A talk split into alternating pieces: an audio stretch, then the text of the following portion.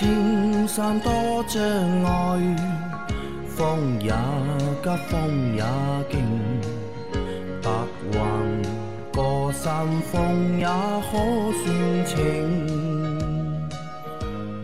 莫说水中多变幻，水也养车修车乐趣多，开车用车没烦恼。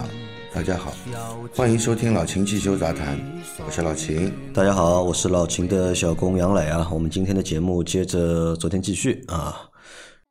杨磊的电动车呃表现还是很好的呃，看到中国电动汽车呃迅猛发展，我深感自豪。虽然我还没买电动汽车，但我相信中国的电动汽车才刚刚发力啊，真正的大咖华为、小米、恒大还没出场。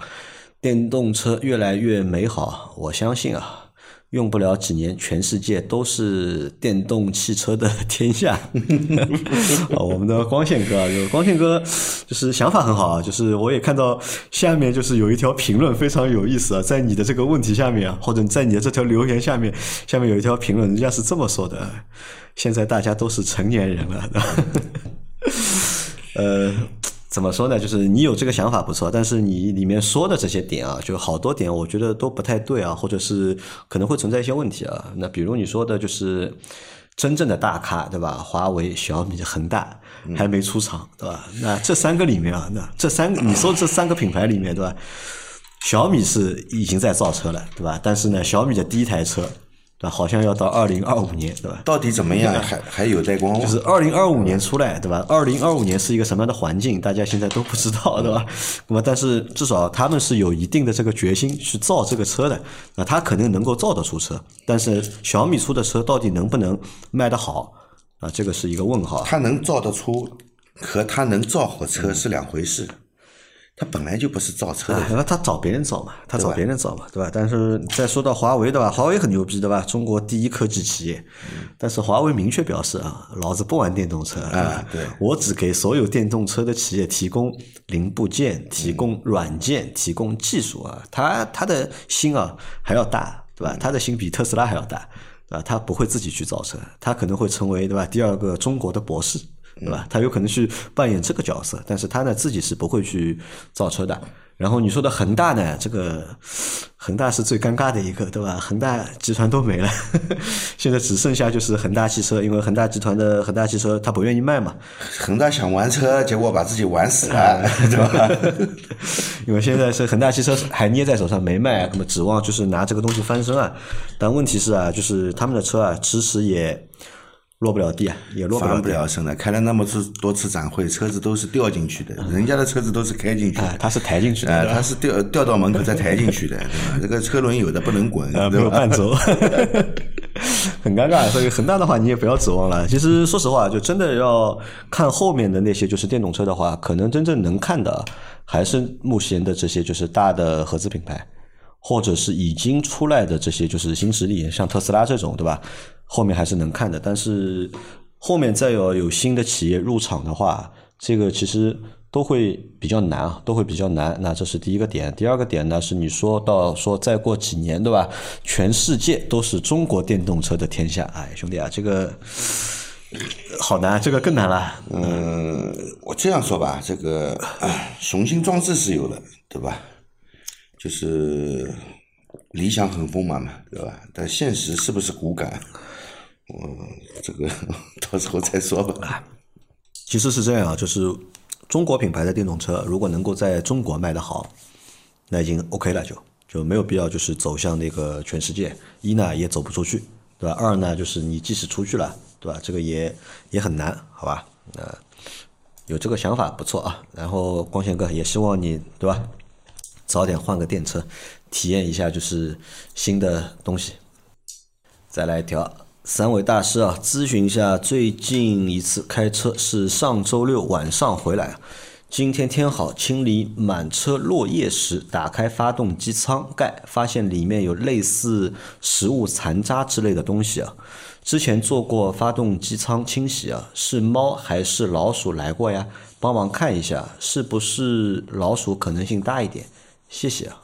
老秦有看到那个图片吧？嗯，看到了啊，是什么东西？我觉得不太像老鼠。不像老鼠，猫和老鼠的可能性都有，嗯对吧？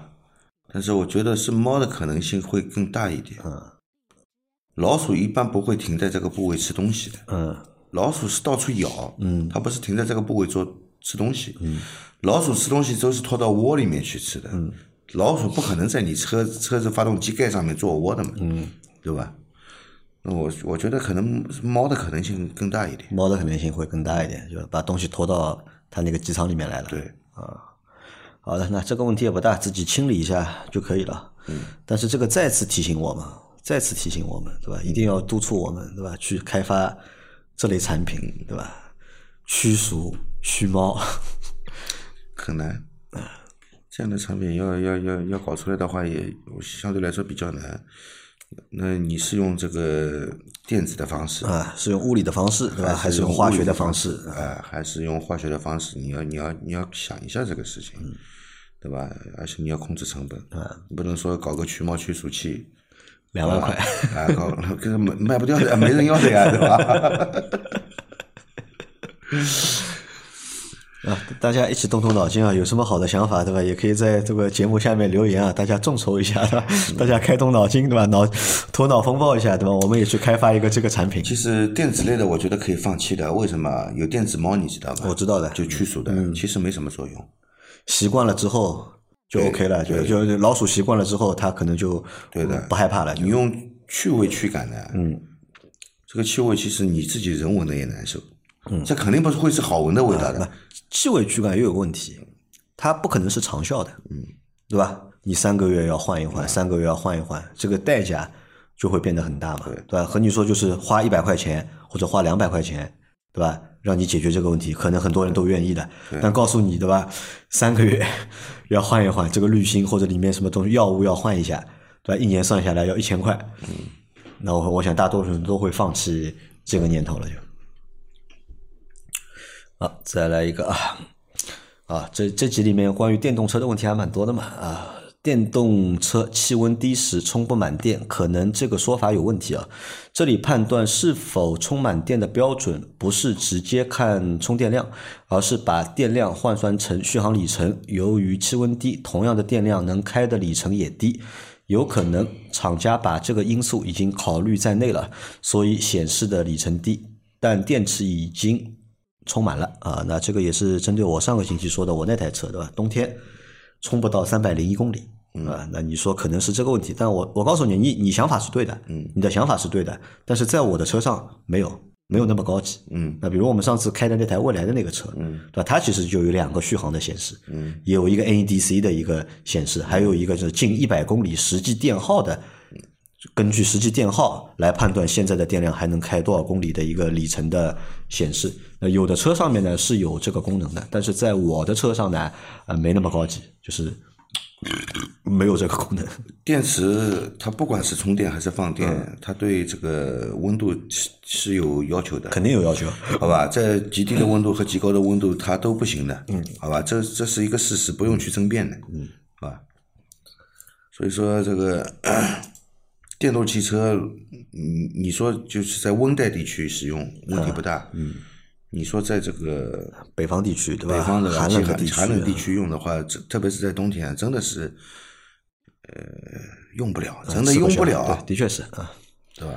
好，再往下走，再来一条。三位老板好，二月份去保养回来，现在开起来五十码左右，感觉好像脱档一样。去保养之前没有这种情况，会不会是机油加多了？车是长安 CS 七五手动挡，二零一八款，目前是两万六千七百公里啊，还有三个月就过质保了。呃，是不是机油加多了？一般来说，你去 4S 店保养呢，机油加多的概率不高。啊，但他这个我觉得他提问啊，问的描述问题不是很清楚，对吧？五十码左右感觉像脱档，嗯，你五十码左右什么情况是？你换挡的时候速度五十码换挡脱档，还是你开起来有脱档？不管它是什么样，反正肯定是它的开法跟保养之前是一样的。应该、做完了保养以后，应该车觉得更好开、更轻，对吧？不会说出现这种问题的。如果出现这种问题，只有两种可能。嗯，一个是机油加注量的问题，嗯，还有一个就是加入的机油本身的问题。嗯，只有这两种可能。他应该在四 S 店做的保养嘛？那我相对，所以我油跟他说。你先检查一下这个机油的一个液位。嗯他说他不会看。啊其实很简单，我教你怎么看啊。首先，你把发动机熄火，嗯，至少等待五分钟，然后把打开机舱盖，把机油尺拔出，嗯，用布或者或者这个纸巾把机油尺全部擦干，嗯，再把机油尺插回去，插回去，插回去以后再拔出来，你会看到机油尺头上有一段是沾到机油的，嗯，对吧？然后它上面是有刻度标志的，嗯你在刻度标志之内就没问题，低于刻度标志或高于刻度标志都有问题，嗯，好吧？机油就是这样来检查啊。作为一个驾驶员，最基本的发动机机油要会检查，嗯，好吧，你看一下。但是如果真的机油加多的话，会的。机油加的过多的话，发动机工作阻力大。那为什么是在五十码的时候脱档呢？我说我不知道呀，它这个是自动挡还是手动挡？手动挡啊，手动挡，那可能它平时就习习惯，就是五十码的时候我已经进五档了。嗯但是我现在发动机阻力大，我进五档我就会有脱档的感觉，啊，动力不够嘛。好的啊，先检查啊，检查，然后再来调。老师们好，前几天在网上刷视频，刷到一个视频，说英国有人因为油价太高，去超市里买了一种呃买了一购物车的食用油，然后一瓶一瓶加到汽油油箱。我在想，这个视频应该是炒作的吧？如果真这么做的话，这汽车还能开吗？是不是油箱会出问题？嗯，那个应该是个英国病人，呃，英国病人，啊，这个是来搞笑的啊，这个是来搞笑的这肯。定是来搞笑的，对吧？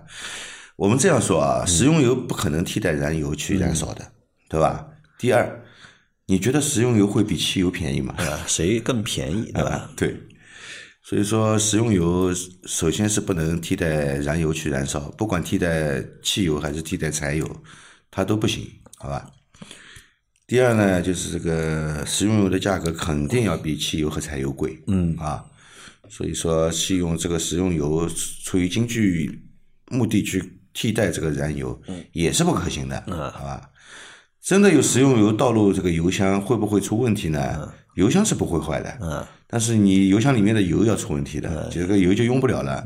你肯定要把油箱倒干净、清洗一下，才能再用下去，好吧？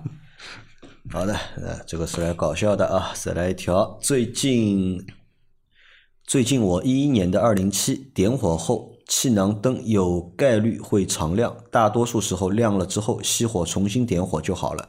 这个一般应该如何检查？应该不影响正常驾驶吧？这个会是和电瓶性能不好有关系吗？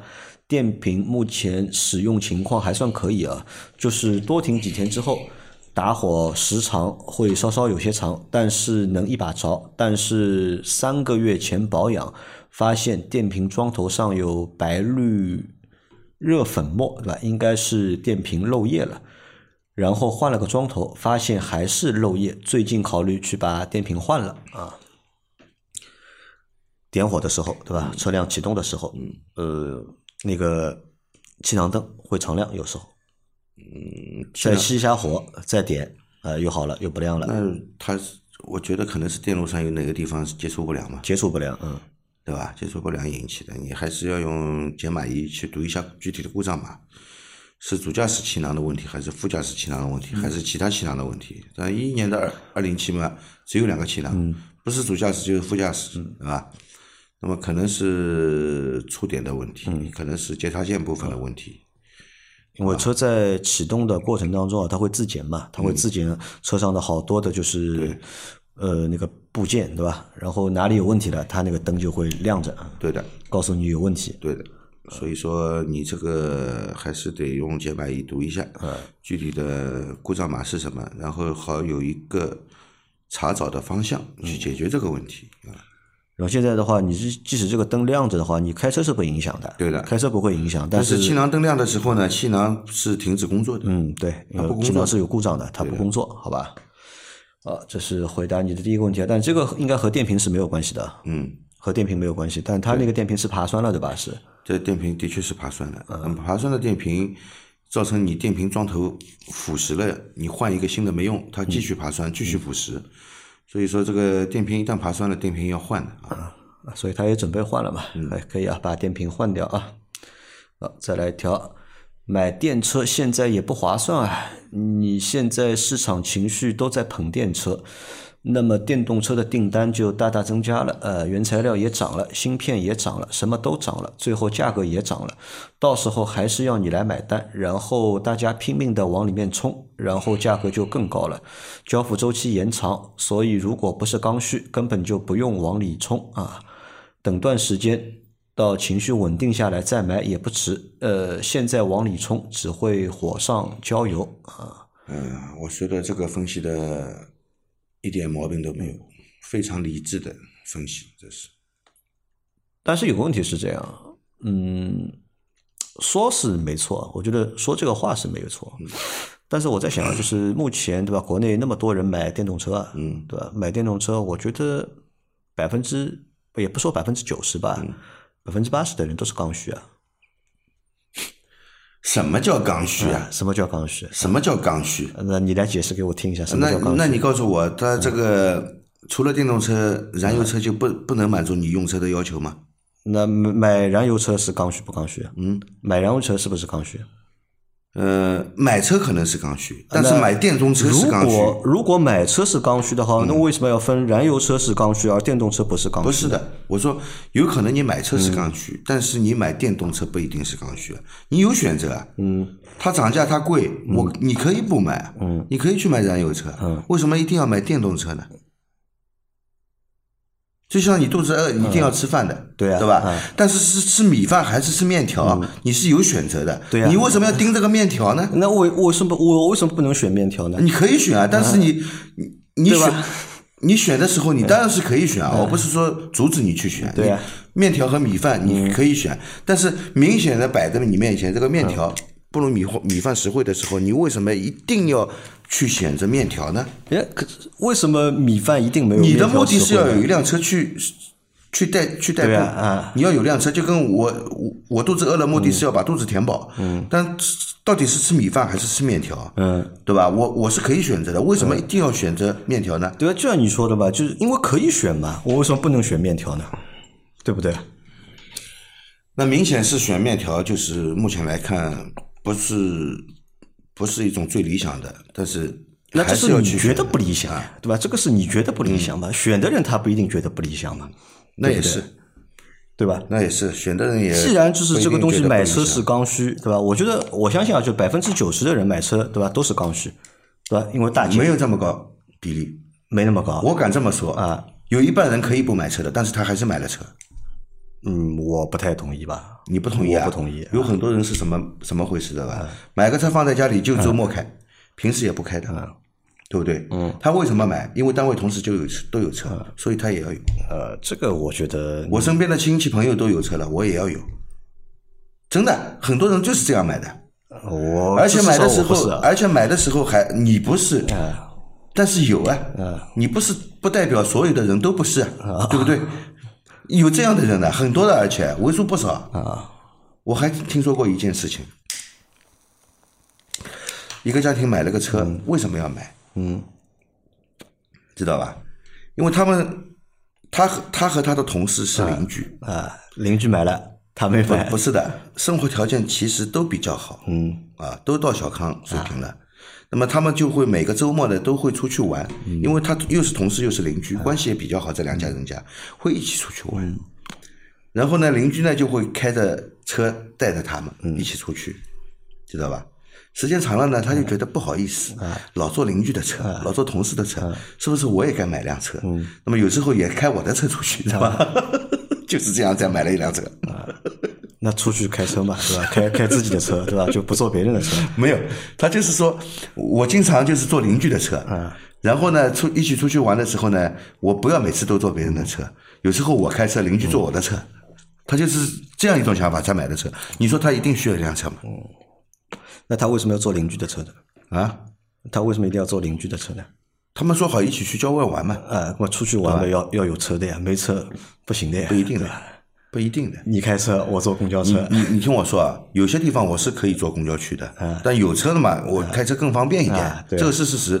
那邻居跟我是去同一个目的地，他的车也有空座，为什么我不跟他坐在一一辆车上去呢？为什么呢？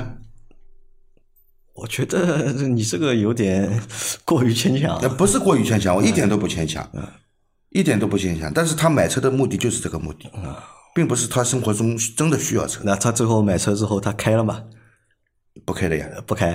啊，也就是周末出去的时候，跟他邻居说：“你坐我的车吧。好吧，那我觉得是这样的，我我是这么看这个问题的，就是如果你有这个需要，对吧？这个东西也谈不上就是刚需不刚需，对吧？你如果有这个需要，那你就可以去去选择，对吧？每个人都有自己选择的权利，对吧？那么车是我买的嘛，对吧？也不是你买车不是我掏钱，对吧？你想买什么车，你就可以买什么车，或者我们的听众，对吧？你想买什么车，你就可以买什么车。那当你只是说到的那个点，倒的确是对的了。那这个交付的周期现在都变长了，因为所有的电动车的产能现在都不够，大家都去买的话呢，就交付的周期会变长。然后呢，原材料对吧也在涨涨价。那当然，这个原材料涨价不是因为，也不是单纯因为这个就是需求一下子变大了，原材料才涨价的。这个有当中有各种各样的乱七八糟的原因，这个在里面嘛，对吧？那你说等冷静了，对吧？等情绪稳定下来，对吧？再买，那我觉得是这样，因为这句话应该这么说：等情绪冷定下来再决定要不要买，对吧？而不是说在冷情绪稳定下来再买，你还是买嘛？你现在买，对吧？和明年买一样买，对吧？今年买比明年买不一样还贵”不一样，啊，明年买比今年买还贵，不一定，我觉得不一定。你觉得不一定？啊。这一波热潮过去以后是要冷却的，对吧？任何事物的发展都是这样的，现在就是高峰期，这个就是股票六千点你冲进去的，对吧？啊，反正我还是坚持我的那个，就是之前的就是在节目里的说法啊，就是如果想买电动车，对吧？抓紧今年去买啊。如果明年买的话，肯定涨价呀，对吧？因为你补贴没了，你还多付购置税，对吧？肯定涨啊。然后再来一条，三位老师好，请教一个问题啊，二零一五款沃尔沃 V 四零是福特的 PowerShift 的湿式双离合吗？保养是多少公里更换啊？加多少升油？换滤芯吗？有没有通病？祝节目越来越好。五点七升油，外置式滤芯，五点七升外置式，那就是要加五点七升的油，然后还要换那个滤芯，对，对吧？我看他下面那个评论说他看到什么七点多升，没没没有这么多，呃没有那么多没，有这么多，五点七升就五点七升就够了，对吧？对好的，嗯，再来一条。三位大神好，我同事的车七万公里换了刹车片，之后开了约一点五万公里啊。低速刹车时左后经常有叽叽声，去修理厂检查，四个刹车盘都有凹凸痕，左边盘摸起来容易感觉到，呃，其他三个盘不太容易感觉到。师傅说，要想解决，只好换刹车盘，但是有点贵。现在不影响制动力，应该不影响安全，可以开开看凹凸痕会不会更明显？想听听你们的建议啊，这个该如何处理啊？谢谢三位的回答，祝节目蒸蒸日上啊！啊，这个事情呢，你看啊，就还很幸运的是，不是你碰到，是你同事碰到，对吧？这个这个经济损失不用你承担。